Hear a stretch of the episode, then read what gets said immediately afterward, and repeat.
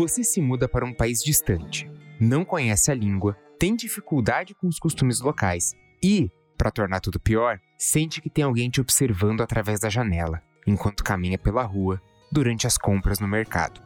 Essa é a história de Watcher, ou Observador, no título em português. Filme de Chloe Okuno, lançado em 2022 e estrelado por Micah Monroe, conhecida pelo seu papel em Corrente do Mal. Agora com Julie, a atriz traz à sua personagem toda a agonia, da paranoia e do medo de estar sendo constantemente vigiada pela janela. Conheça o lado inverso de Janela Indiscreta no Cabana RDM que começa agora.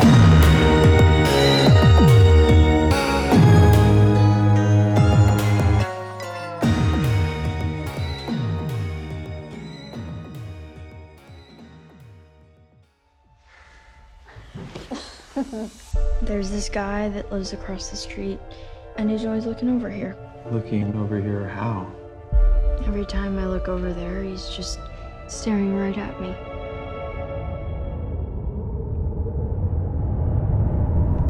Hello, darling. Any reason in particular you're standing in the dark?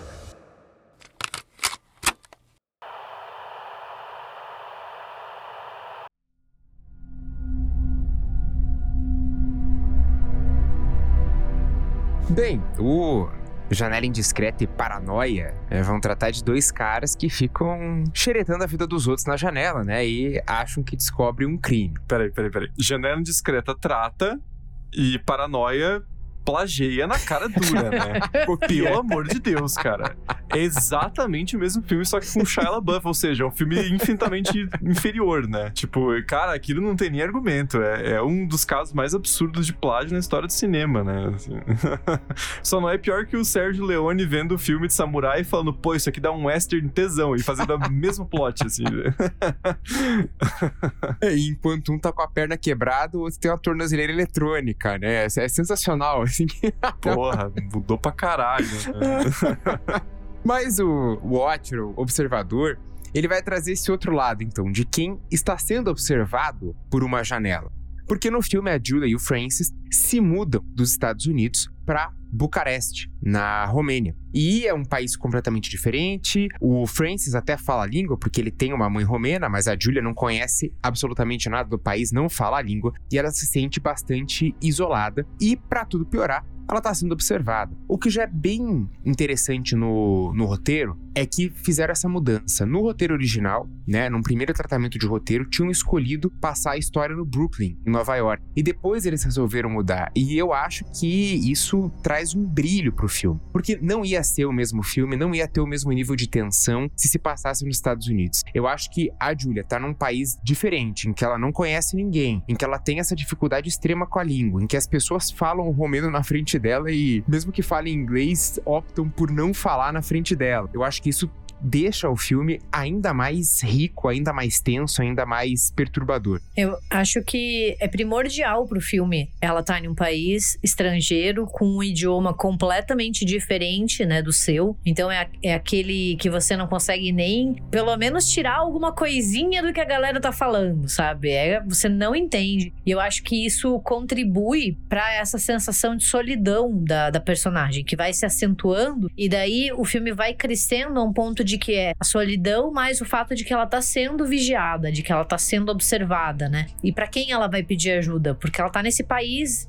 onde ela não conhece ninguém, onde ela não fala a língua, né? Então eu acho isso muito importante. Eu não sabia que no roteiro original eles iriam passar em outro lugar, e eu acho que ainda bem que eles mudaram, porque o filme ia perder muito do seu impacto se acontecesse em um país onde ela fala a mesma língua que as outras pessoas. E além disso, é importantíssimo para a gente criar empatia com o personagem, né? Porque a gente se identifica de cara com a situação dela. E eu acho muito interessante também, claro, a interpretação da Micah Monroe é, é fantástica, mas também algumas pequenas decisões do roteiro que fazem muita diferença, né? Porque a Julia, ela não é aquela personagem, o típico estadunidense médio, né? Que chega assim, America, English, please. Tipo, ah, seus local burro, né? Seus selvagens, esses países de terceiro mundo do caralho. Ela tenta falar a língua, né? Ela tenta aprender. Ela, você vê ela ali no, no Duolingo toda hora tentando pegar, ela tá tentando ver TV, ela tá fazendo um esforço, né? Então, quando os pau no cu lá, amigo do, do, do marido dela, também é um cretino, começam a falar romeno na, na frente dela pra tirar sarro dela, você fica indignado junto, né? Então, é um detalhe, mas eu acho que faz muita diferença pra gente entrar na pele da personagem ali, né? Você tá toda hora muito, muito conectado com ela, né? Ah, porque a gente fica morrendo de raiva, né? Porque a gente também não entende o que eles estão falando, né? Porque não, não tem a legenda, é justamente pra isso, pra você também tá perdido. Você não fala romeno, Braga?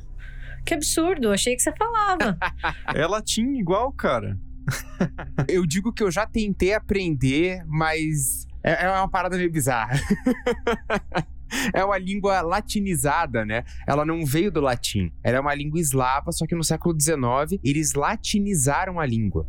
Então ela tem um processo diferente, né? É, não é a mesma coisa que, sei lá, um italiano, um francês, um espanhol, que a gente até pode ter uma facilidade maior. O romeno é uma língua bizarríssima. Mas dizem que justamente por isso ela é mais próximo que chega do latim falado no Império Romano, né? Porque é essa coisa assim meio imposta com texto é, anterior, né? Essa coisa assim. Esse que é o, é o latim clássico, quase, né? É, o, mas o problema é que ela ainda mantém algumas coisas do, do eslavo. Então ela foi latinizada, mas ela mantém a sua raiz eslava. Aí que tá a questão da, da dificuldade. Eu tentei fazer umas, umas aulinhas assim do Olingo e tal, né? Mas eu sabia falar só umas duas frases só e depois eu abandonei que eu falei, cara, eu, eu tenho que ter um professor porque eu não consigo aprender por aplicativo, acho muito difícil. Mas tá igual a Julia, né? O É. que interessa ela pesca, né? Os caras tão tirando sarro dela, ela entende uma palavra, outra fala, esse é o filho da puta. Seu lazarento, né? Porque aquele, aquele marido dela também é um desgraçado, né? Eu não entendi tudo, mas eu entendi que me zoando. É, exatamente, né? Eu entendi que eu tô sendo feita de otária aqui, né? Mas assim, o Watcher, ele tava indicado como melhor filme no nosso Curvo de Ouro 2023, né? Vale a pena conferir aí se você que está nos ouvindo ainda não escutou. Então, eu não vou perguntar pra vocês se gostaram ou se o filme é bom, porque, né, ele tava indicado no Curvo de Ouro. então deve ser, porque a gente não assiste filme ruim. É, bem. Essa parte deixa comigo, a parte dos filmes ruins. Mas eu quero saber quais que vocês consideram, além do que a gente já falou, os pontos fortes de Watcher. Eu acho que um dos pontos positivos e que se destaca do filme é o elenco reduzido, né? E, e isso acaba sendo ainda potencializado pela atuação da Micah Monroe, né? Porque ela tá muito bem e ela passa pra gente essa sensação de isolamento. Aquela ideia de que você tá cercada por outras pessoas, mas ainda assim você tá muito sozinha. E o filme, ele faz questão de mostrar isso, né? Ele tem vários planos onde ela tá caminhando pelo metrô ou que ela tá andando e ela tá sozinha. Não, não tem, assim, você só vê a personagem. E eu acho isso primordial, porque a gente tá falando ali, né, de uma pessoa que tá observando ela, mas a história é muito além disso, né? Porque histórias sobre, sei lá, stalkers ou sobre serial killers, a gente tem de monte. Mas o filme tem esse charme por representar, e eu acho que é o ponto alto, a personagem sozinha em outro país, sem conseguir lidar, sem pedir ajuda. Pra mim, assim, a, a atuação dela e o fato de que são pouquíssimas pessoas no elenco, então ela convive com pouca gente, isso contribui para que a gente se sinta mais próximo da personagem e ao mesmo tempo sinta essa- esse isolamento que ela tá sentindo. Eu concordo 100% com a Gabi. Eu acho que tudo gira em torno da construção da personagem central, né? Ela é incrível, assim. é- tanto E aí é, é- é duas coisas trabalhando juntas, né? O roteiro e a atuação, né? Porque cria um senso de empatia muito forte, né? E aí também é um, um grande ponto de originalidade do filme, né? Porque você refazer Janela Indiscreta, cara, eu assisto Janela Indiscreta, né? Eu, assim, ou o- a cópia barata ridícula que é Paranoia, né? Mas você cria algo novo a partir de uma ideia que talvez seja, de certa forma, semelhante, né? Porque, como o Braga falou no começo, você inverte a visão, né? Você tá vendo o observador maluco, como se você estivesse vendo o James Stewart doidão lá, com aquela lente gigante, observando o cara no outro apartamento, né? Então, é, eu acho que tem muito a ver com perspectiva também, né? Você tá na perspectiva, no ponto de vista da protagonista o tempo inteiro do filme, né? Você até- chega a se perguntar, em certo momento, junto com ela, se ela não tá imaginando aquilo. E depois que você descobre que o cara realmente existe, você se pergunta se ela não tá, assim. Ela se deixa convencer parcialmente, você também ah, talvez acredite que o cara só olhou uma vez ou outra e, e alguma projeção que ela fez, e aí você vai sendo levado por essa história até o final que eu acho incrível, né? Eu acho um filme muito tenso, assim. É, essa sensação de estar sendo observada é muito angustiante, né? A gente sente isso muito na pele junto com a protagonista. Né? É, isso eu acho muito legal que são dois níveis, né? Primeiro, a gente pode até se questionar até certo ponto se ela realmente está sendo observada ou se ela está imaginando, mas tem o outro nível do, tá, agora que a gente sabe que tem um cara, ele é só um, um voyeur ou ele é aquele assassino que decapita as pessoas. Então tem dois níveis de mistério, né? Então ele, ele não se esgota. Eu acho que isso é muito legal do roteiro. É, eu acho que ele não se esgota justamente pelo que o Thiago falou. Ele não tenta ser uma cópia de Janela Indiscreta. Claro, tem as referências, é óbvio, né? É óbvio. Mas assim, ele não é aquela aquele filme que se paga de inovador, mas na verdade é um remake barato do filme do Hitchcock, sabe? Então tem a inspiração, tem toda essa ambientação, mas ele entrega algo diferente, né? Então entrega essa personagem que é muito bem construída, esse ambiente que é extremamente desconfortável, ele entrega, que nem o Braga falou, esses dois níveis de mistério, né? É um só um voyeur, que já é algo extremamente desconfortável cá entre nós, ou além do voyeur, você tem um assassino em série. Então você tá correndo um risco de vida para além da invasão da tua privacidade, né? Essa dúvida sempre que se mantém esse questionamento, né? O filme tem essas reviravoltas que. Não chega a ser reviravoltas, né? Mas ele tem essas decisões específicas que vão te mantendo interessado. E é um filme que eu assisti já, deve fazer uns, uns dois, três meses, mas eu continuo pensando nele e aquele que dá a sensação de que quanto mais você pensa, quanto mais você lembra do filme, mais você gosta, né? Ele se mantém com carinho na memória, assim, né? Você tem vontade de, de reassistir mais pra frente então é, é, um filme que acerta muito em vários aspectos, né? E, pô, a Micah Monroe pode fazer quantos filmes de horror ela quiser, né? Porque tá sempre sensacional, assim. Ah, por favor, a gente quer ver ela em mais filme, pô. Ela tá mandando muito bem.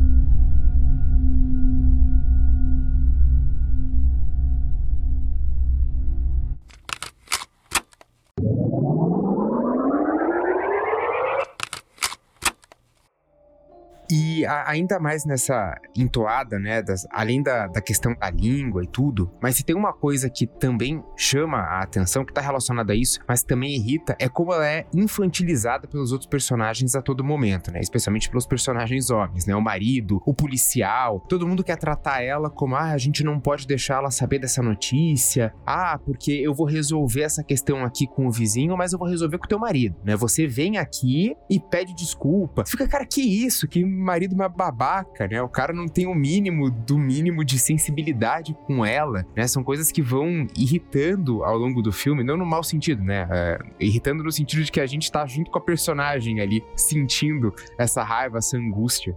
E aí tem outras atuações é, de suporte ali muito boas, né? O próprio cara que faz o marido dela, o Francis, é o Carl Glusman, que depois eu lembrei que ele é um dos filha da puta lá no, no Animais Noturnos, né? Ele é um dos caras que para o carro da, da família principal lá no... E ele tá muito bem no, no Animais Noturnos também, né? Então você mostra que, que é um ator é muito competente. E aí o próprio Burn Gorman, né? Que é o Watcher do, do título, que é um cara. Esse faz um cara bizarro, bom pra caralho, que você começa a se perguntar, né? Será que ele é bizarro na vida real também? Será que ele é bizarro? Quando você tem uma carreira marcada por personagem. Brincadeira, né? Porque senão o Brad Dourif também, coitado, né? Só fez psicopata a carreira inteira. Ah, não, mas esse, esse coitado, esse daí é belé belé. Não, mentira. não, gente, o Brad Dourif é super querido querido, a galera gosta muito dele. Diz que de Chuck ele não tem nada. Ah, mas acho que é, é um, um filme muito bom, assim talvez uma surpresa de 2022, né? Pelo menos para mim, uma surpresa, porque eu só assisti depois que a gente montou a lista do Corvo de Ouro. Eu não, não conhecia esse filme, não tinha ainda. Eu tinha visto só ah, o título, assim, filme de 2022, mas eu não sabia sobre o que ele era, não tinha procurado. Foi depois de vocês falarem, não, esse aqui tem que estar tá na lista, que eu fui procurar e adorei o filme.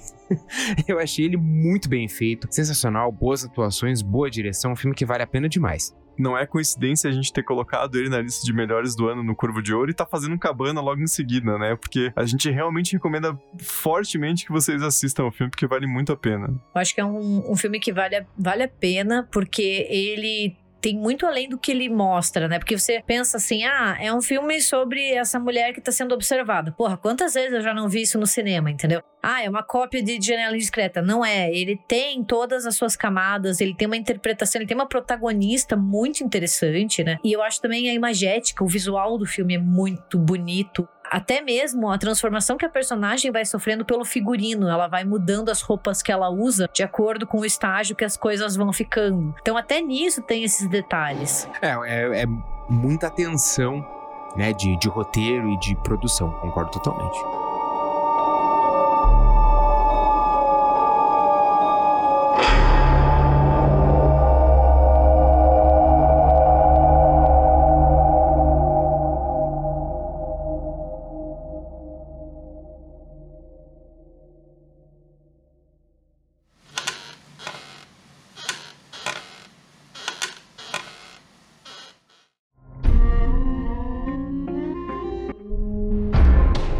Bom, minha gente, o Cabana vai terminando por aqui. A gente recomenda mais uma vez, né? Só acho que pela centésima vez nesses poucos minutos que a gente teve juntos, a gente tá recomendando mais uma vez assistir o Watch, porque de verdade, filmaço, filmaço, né? A Chloe Okuno é uma diretora muito competente, então vale a pena e ficar ligado no que ela vai fazer daqui para frente, né? Porque ela é uma diretora que gosta do gênero do horror, né? Ela não tá aí acidentalmente, então ficar ligado nos próximos trabalhos da Okuno.